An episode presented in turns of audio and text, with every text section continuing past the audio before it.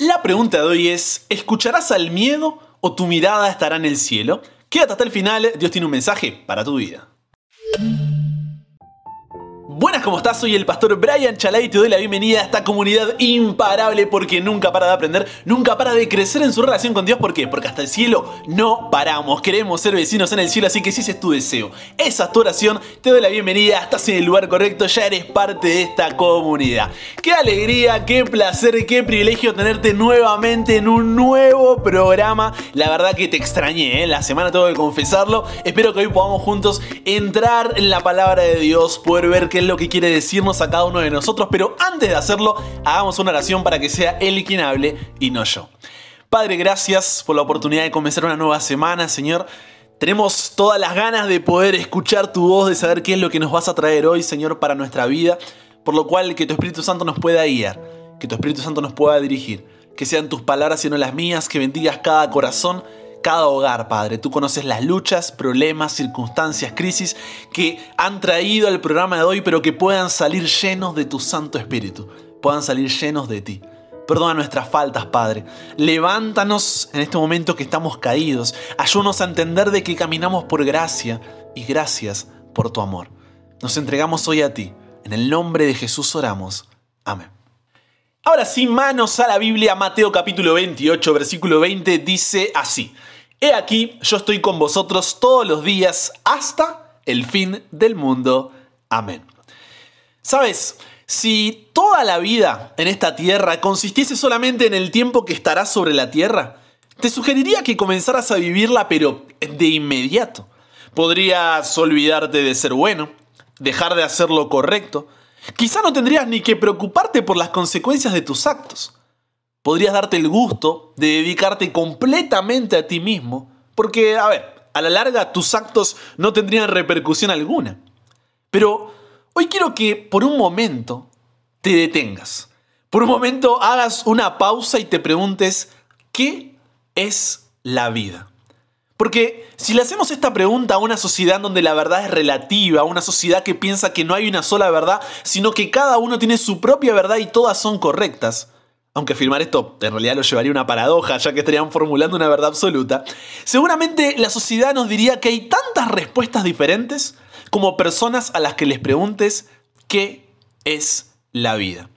Porque vivimos en una generación contemporánea con una mentalidad a corto plazo, una mentalidad que busca vivir solamente el momento. La vida se la compara con un circo, con un campo de minas, una montaña rusa, un rompecabezas, una sinfonía, un baile, un juego de cartas, un carrusel. Y la forma en la que vemos la vida determina las expectativas, valores, relaciones, metas y prioridades que cada uno escoge. Porque, a ver, si ves la vida como una parranda, entonces buscarás pasarla bien. Si ves la vida como una carrera, la velocidad lo será todo. Si ves la vida como una maratón, la perseverancia se destacará en ti. Si la vida para ti es un deporte, ganar será muy importante. Y es así como somos esclavos de nuestra perspectiva. Somos esclavos de lo que podemos ver. Somos esclavos de lo que podemos sentir. Somos esclavos de la hora. Pero te pregunto, ¿y si hay algo más? ¿Y si la vida no es solamente eso? Jesús en Juan capítulo 8, versículo 32. Espero que como siempre tengas tu Biblia, un anotador, porque siempre eso es bueno para poder comprender, recordar y compartir de mejor manera lo aprendido. Entonces, Jesús en Juan capítulo 8, versículo 32 dijo así. Y conoceréis la verdad y la verdad os hará libres. Ante lo que partiendo ¿no? de, de lo mencionado anteriormente, uno se pregunta, pero a ver, si no hay una sola verdad para la sociedad contemporánea en la que vivimos, ¿no? Si no hay una sola verdad, ¿cuál de todas las verdades es la que me hará libre? ¿La mía? ¿La tuya? ¿La de quién? Entonces, ahí viene Jesús y en Juan 14:6 dice, mm, no, no, ninguna de esas verdades. Yo, yo soy el camino para que puedan descubrir la verdad y de esa forma tener vida. En otras palabras, está diciendo, si quieren saber qué es la vida, pregúntenme a mí. Si yo soy el creador de la vida, yo soy la vida. La Biblia compara constantemente la vida en la tierra con vivir en un país extranjero. Porque este no es tu hogar permanente, este no es tu destino final, estás aquí de paso. La Biblia usa términos como extranjero, peregrino, advenedizo, extraño, visitante y viajero para poder describir nuestra corta estadía en la tierra, pero te pregunto, ¿vives en base a esta realidad? ¿Vives como un peregrino, como un extranjero, como un advenedizo, como un extraño, un visitante, un viajero en esta tierra? ¿O esta verdad solo existe de labios hacia afuera? Porque siempre llegan momentos de quiebre en la vida que exponen tu perspectiva. Y eso fue lo que pasó con Abraham. En Génesis 12, versículos 1 y 2, Dios le dijo, y haré de ti una nación grande, y te bendeciré, y engrandeceré tu nombre, y serás bendición. Bendeciré a los que te bendijeren, y a los que te maldijeren, maldeciré, y serán benditas en ti todas las familias de la tierra. Imagina a Abraham, ¿no es cierto? Ya a su edad diciendo, yo, Señor. Entonces, al no ver aparente respuesta a esa promesa, Génesis 15 nos muestra a un Abraham con miedo, un Abraham con incertidumbre, con angustia. ¿Te has sentido así alguna vez? Ante la aparente no respuesta a las promesas de Dios. Entonces, si te has sentido así, préstame tus oídos para las palabras de Dios en Génesis 15, versículo 1, donde viene y le dice a Abraham, no temas. Te pregunto, ¿qué circunstancia, crisis, sentimiento, vacío o obstáculo estás enfrentando hoy que te hace dudar de las promesas divinas? Porque Dios, al igual que con Abraham, se acerca y te dice, hey, no temas. Y si sigues leyendo el versículo, se presenta por primera vez y única con la expresión, yo soy tu escudo. Tremendo. Dios viene y te dice, hey, no temas, yo soy tu escudo. Abraham tenía una perspectiva terrenal enfocada en el hoy, enfocada en el momento, enfocada en el ahora. Entonces, ante el aparente silencio del eterno, el temor inundó su vida. Y muchos, por no decir la mayoría, ¿no? Vivimos, porque me incluyo, de la misma manera, con la misma perspectiva. De manera que mi confianza en Dios depende de cómo me esté yendo en mi trabajo o negocio. De manera que mi confianza en Dios depende de cómo esté mi familia, mis padres, mis hijos, mi noviazgo, mi matrimonio. Mi confianza en Dios depende de cómo esté yo o mis seres queridos de salud. Mi confianza en Dios depende de cómo se comportan mis amistades o los demás. Mi confianza en Dios depende de cómo están mis finanzas, de cómo estén mis estudios, de cuál sea mi pasado, de cuál sea mi presente. O sea, siempre hay un depende de. En otras palabras, tenemos una fe condicional. Y esto expone que en realidad vamos a Dios por interés y no por amor. Entonces, si ese eres tú, déjame decirte una cosa. Dios no está comprometido con tus deseos. Dios está comprometido con la promesa de su pacto. ¿Qué promesa? Génesis 3.15. Y pondré enemistad entre ti y la mujer, y entre tu simiente y la simiente suya. Esta te herirá en la cabeza, y tú le herirás en el calcañar. La perspectiva terrenal de Abraham hacía que no piense más allá del hijo que tendría.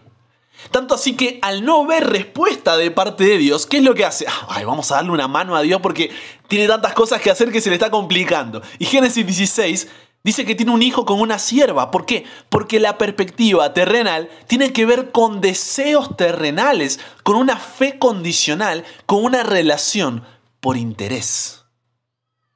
Mientras tanto, Dios no buscaba concederle un deseo a Abraham. Dios tardó más de 20 años. ¿Por qué? Porque Dios buscaba bendecir una tierra maldita. Buscaba liberar una humanidad esclavizada. Porque su perspectiva es eterna. Y no tienes nada que temer. sino que puedes confiar en que Dios es tu escudo cuando comienzas a vivir con una perspectiva eterna. ¿Sabes por qué? Porque la perspectiva eterna no depende de, o sea, no es condicional, no es por interés. La perspectiva eterna no se basa en el cumplimiento de la promesa, sino en aquel que hizo la promesa, porque lo amas. Entonces, tu mayor deseo en la vida es pasar la eternidad al lado de aquel que te amó primero. Cuando entiendas esta verdad y veas más allá de lo terrenal, dejarás de preocuparte por tenerlo todo resuelto en la tierra. ¿Por qué? Porque cuando en Génesis 28, 14 Dios le confirma la promesa a Jacob y le dice, será tu descendencia como el polvo de la tierra, y te extenderás al occidente, al oriente, al norte y al sur, y todas las familias de la tierra serán benditas en ti y en tu simiente. ¿Quién es esta simiente que Dios menciona una y otra vez en sus promesas? Ya vamos a ver un poco más la próxima semana, pero si vamos a Gálatas 3:29, dice, y ahora que pertenecen a Cristo, son verdaderos hijos de Abraham son sus herederos y la promesa de Dios a Abraham les pertenece a ustedes. Sí, te pertenece a ti. Porque esa es la perspectiva eterna que Dios tenía cuando hizo la promesa de su pacto en el Edén con Abraham, con Jacob. ¿Logras ver la diferencia? Mientras nosotros, con una perspectiva terrenal, nos pasamos la vida intentando calmar síntomas del pecado, Dios, con una perspectiva eterna, está buscando sanarte de esa enfermedad cuando aceptas a Jesús en tu corazón. Dios lo que te está diciendo es, a ver, el problema con tus deseos es que son pasajeros. Tú piensas que eso es lo mejor para ti, pero eso es pasajero. Por otro lado, el cumplimiento, la bendición de la promesa de mi pacto es eterna. Y te lo muestro de esta manera gráfica. Mira, Jesús sanó al leproso, ¿o no? Pero este murió años más tarde. Sanó al siervo del centurión, pero él también murió. Sanó la suegra de Pedro, también murió. Calmó la tempestad, pero volvió a llover. Sanó un paralítico, pero caminando y todo murió. Resucitó a la hija de Jairo y a Lázaro, pero estos volvieron a morir. Sanó a la mujer de flujo después de 12 años, pero finalmente ya murió. Los ciegos recibieron la vista, pero murieron. El hombre de la mano seca también murió. Y los 5.000 volvieron a tener hambre y también murieron. Y el muchacho lunático también murió. Entonces, ¿cuál es el común denominador aquí? La muerte que trae el pecado. Porque, a ver, sin importar lo increíble, lo espectacular que sea el milagro, todos terminaron muriendo. Todos. Dios puede ayudarte en tu negocio. Dios puede hacer que realices tus estudios. Dios puede sanar tu enfermedad. Puede restaurar tu matrimonio. Puede salvar tus finanzas. Puede sanar tu familia. Pero tu problema mayor seguiría ahí. Porque no importa el tamaño del milagro, la magnitud de la respuesta o la dimensión de su intervención, la muerte por causa del pecado seguirá allí. Entonces uno se pregunta, pero Brian, ¿cómo tengo esta perspectiva eterna entonces? La respuesta es simple, colocando tus ojos en Jesús, confiando, aferrándote al único que venció la muerte. Por eso si vamos a Apocalipsis 1, 17 y 18, Juan está en visión y al ver a Jesús dice, caí como muerto a sus pies. Y presta atención a lo que sucederá a continuación. Dice, pero él, puso su diestra sobre mí diciéndome qué cosa? No temas. Yo soy el primero y el último, y el que vivo y estuve muerto, mas he aquí que vivo por los siglos de los siglos. Amén. Y tengo las llaves de la muerte y del Hades. No temas. La razón por la que no debes temer es porque Dios no está comprometido con tus deseos pasajeros. Dios está comprometido con la promesa eterna de su pacto. Y saber eso, saber eso lo cambia todo. Dios nos llama a vivir en esta tierra de una manera diferente a como viven los que no conocen o no han aceptado esta promesa. Mira lo que dice Filipenses 3, 18 al 21. Dice, pues ya les dije, pero varias veces, y ahora se los repito de nuevo, con lágrimas en los ojos. Hay muchos cuya conducta demuestra que son verdaderos enemigos de la cruz de Cristo. Van camino a la destrucción. Su Dios es su propio apetito. Se jactan de cosas vergonzosas y solo piensan en esta vida terrenal. En cambio, nosotros, y ese nosotros te incluye a ti, me incluye a mí, somos ciudadanos del cielo, donde vive el Señor Jesús, y esperamos con mucho anhelo que Él regrese como nuestro Salvador. Él tomará nuestro débil cuerpo mortal y lo transformará en un cuerpo glorioso igual al de Él. Lo hará valiéndose del mismo poder con el que pondrá todas las cosas bajo su dominio. Hay dos verdades que ningún dolor, sufrimiento, prueba, circunstancia, crisis, sentimiento problema pueden hacerte olvidar. La primera, la vida comparada con la eternidad es extremadamente breve. Es un punto en la infinita línea de la eternidad. Y la segunda, que la tierra solo es una residencia temporal. No estaremos aquí por mucho tiempo, así que no te apegues demasiado. Que tu oración en esta semana sea como la de David en el Salmo 39.4. Señor, recuérdame lo breve que será mi tiempo sobre la tierra. Recuérdame que mis días están contados y cuán fugaz es mi vida. Por eso Santiago 4.4 dice, ¿no se dan cuenta de que la amistad con el mundo los convierte en enemigos de Dios? Lo repito, si alguien quiere ser amigo del mundo, se hace enemigo de Dios. Porque estás en esta tierra como un embajador de Cristo. Esa es la perspectiva eterna. Estoy en esta tierra como un embajador de Cristo, dice 2 de Corintios 5:21. Imagina que, a ver, tu país te pidiera que fueras embajador en una nación enemiga.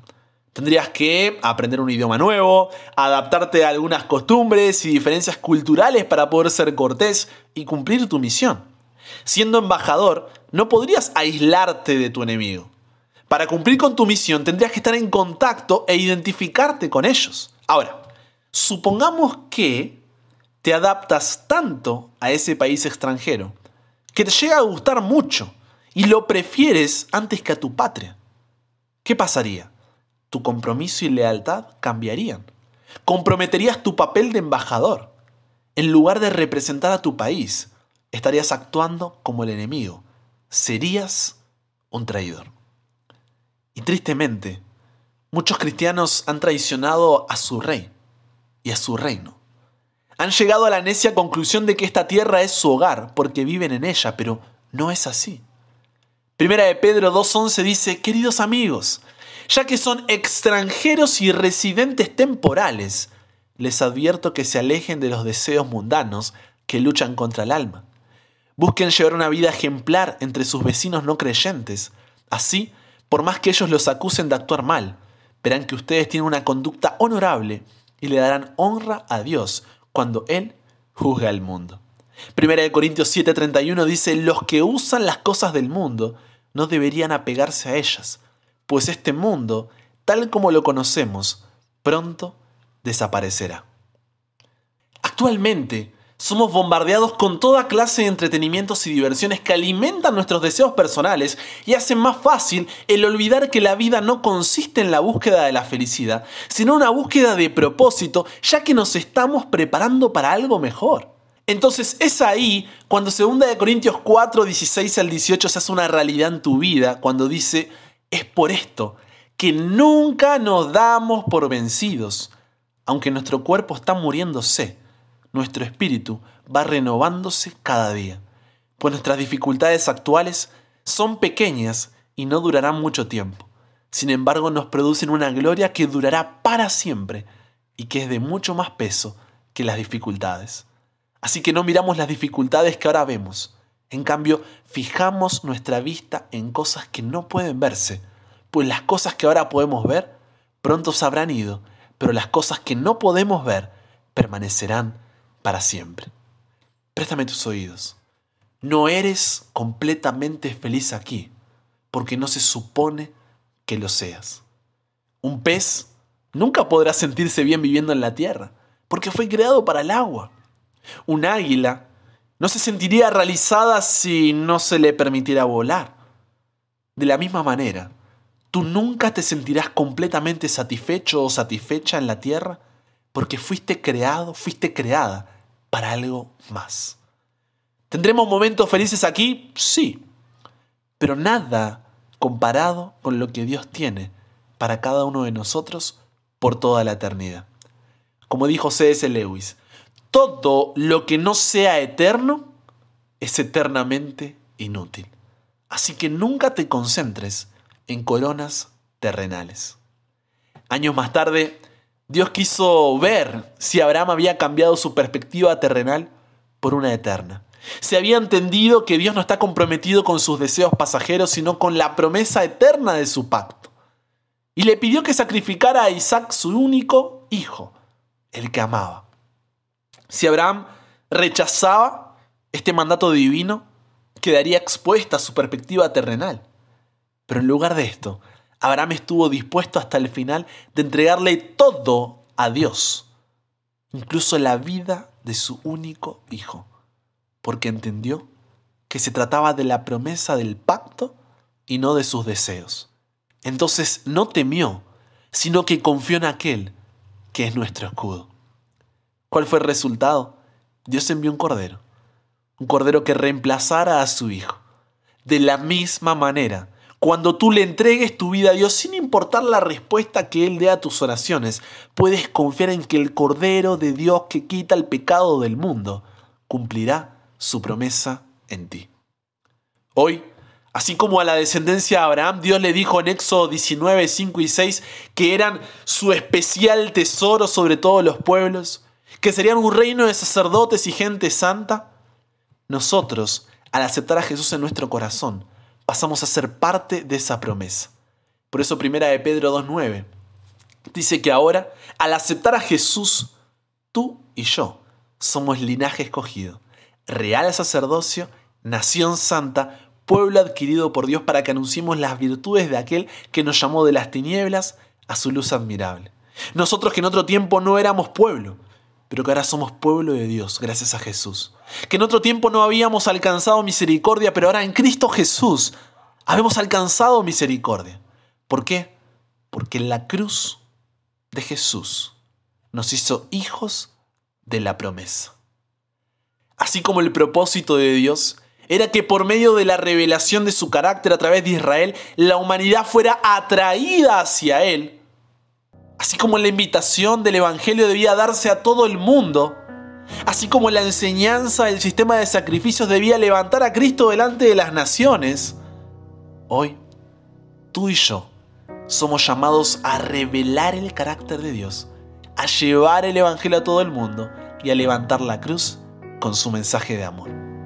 Un amigo esta semana subió a sus redes sociales un fragmento de un libro, no sé cuál era, pero dice el autor, ¿no es cierto?, que él tenía dos opciones.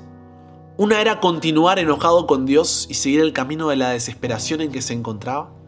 La otra era dejar que Dios fuera Dios y de alguna manera decir, no sé cuál es el significado de todo esto, Dios.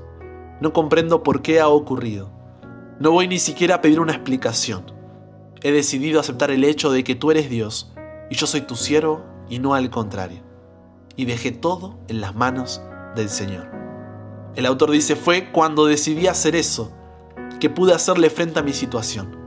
Reconozco francamente que después de todos los años que han pasado aún tengo luchas con algunas cosas. Todavía el ver a mi hija saltando con una pierna me revuelve el estómago. Pero he llegado a darme cuenta de que Dios tiene un propósito supremo y sencillamente yo no entiendo ese propósito.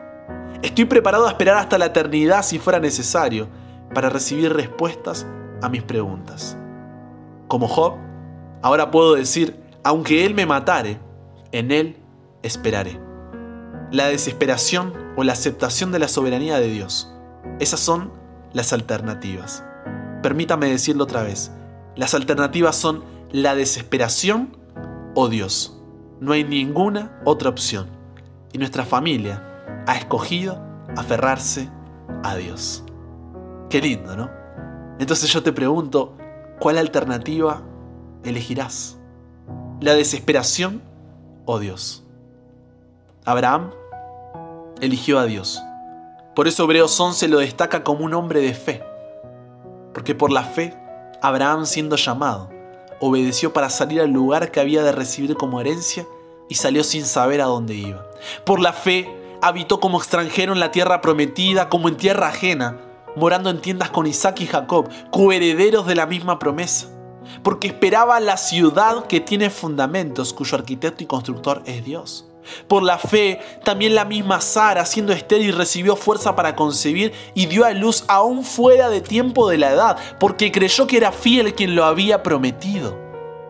Por lo cual también, de uno, y ese ya casi muerto, hablando de Abraham, salieron como las estrellas del cielo en multitud, y como la arena innumerable que está a la orilla del mar.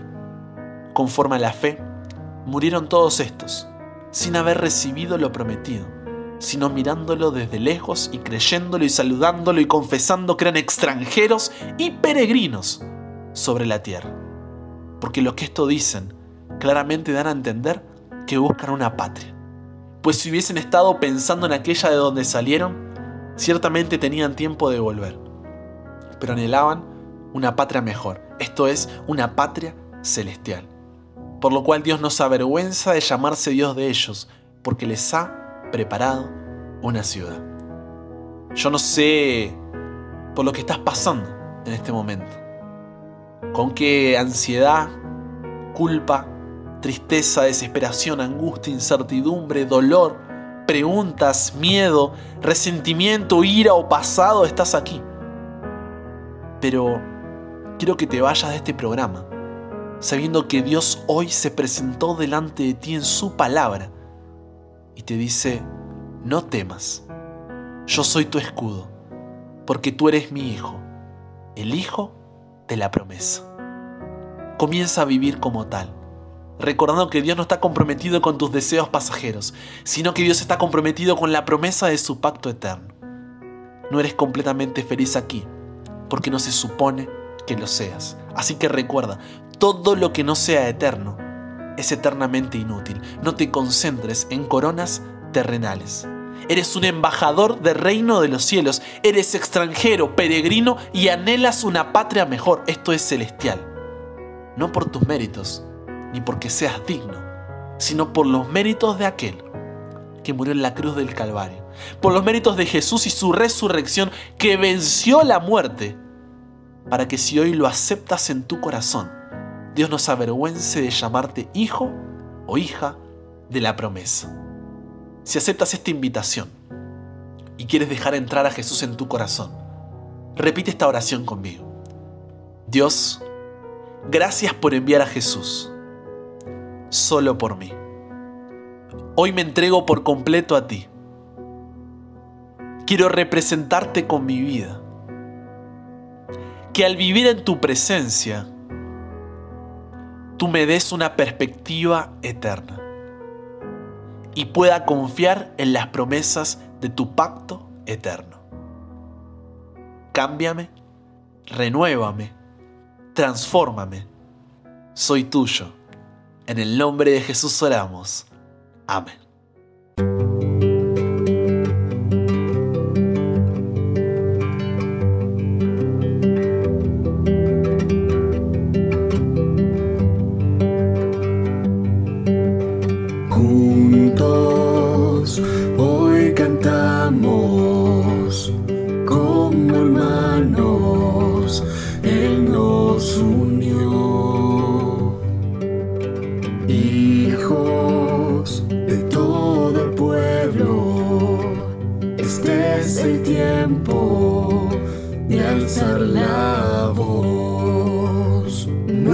Escucharé al miedo. Mi mirada pongo en el cielo. En tu gracia firme estoy. Tú me amas tal como soy. Valiente seré, yo sé. Mi esperanza está en él. Oh.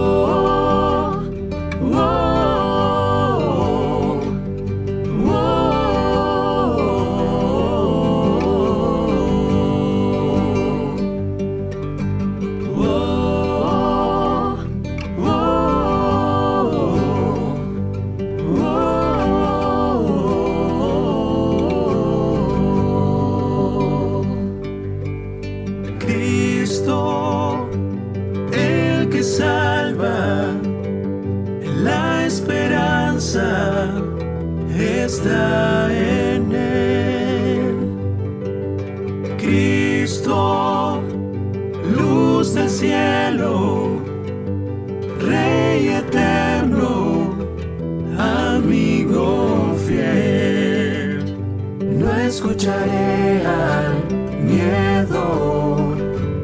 Mi mirada pongo en el cielo. En tu gracia firme estoy. Tú me amas tal como soy. Valiente seré, yo sé. Mi esperanza está en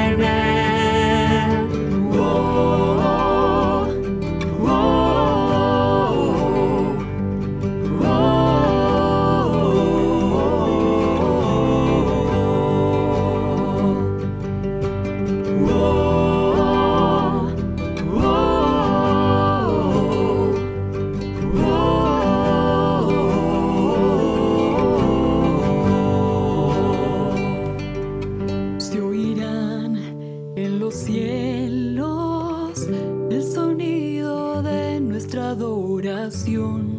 Las murallas caen a sus pies al oír su voz.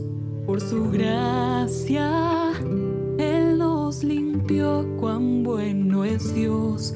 Su nombre es Cristo.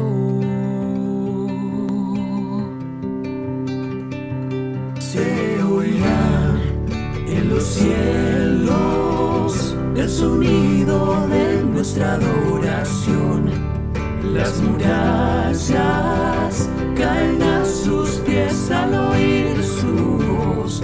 Por su gracia, Él nos limpió. Cuán bueno es Dios, su nombre es Cristo.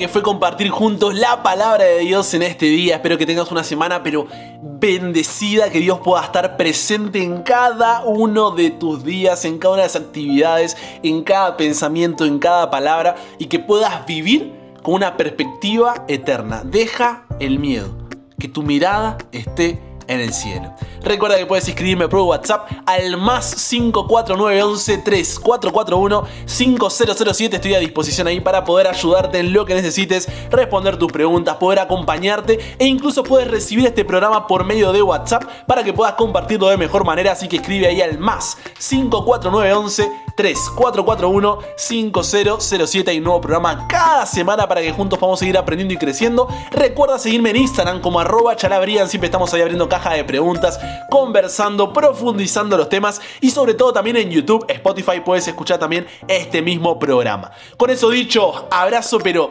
enorme ahí a la distancia, que Dios te bendiga y si Dios quiere, solamente si Dios quiere, nos encontramos la próxima semana y recuerda, nunca pares de aprender, nunca pares de crecer, ¿por qué? Porque hasta el cielo no paramos.